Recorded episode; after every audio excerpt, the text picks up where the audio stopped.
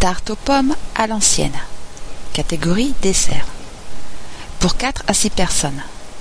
La pâte 180 g de farine de blé T80.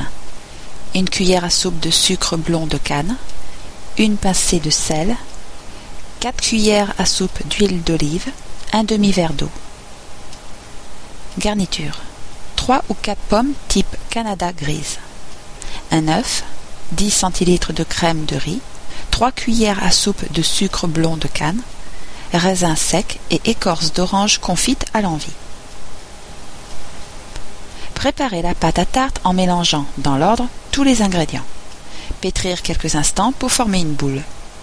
Étalez et foncez un moule à tarte. Pelez les pommes, coupez-les en morceaux et disposez sur le fond de pâte. Dans un bol, battre l'œuf, la crème et le sucre. Versez sur les pommes.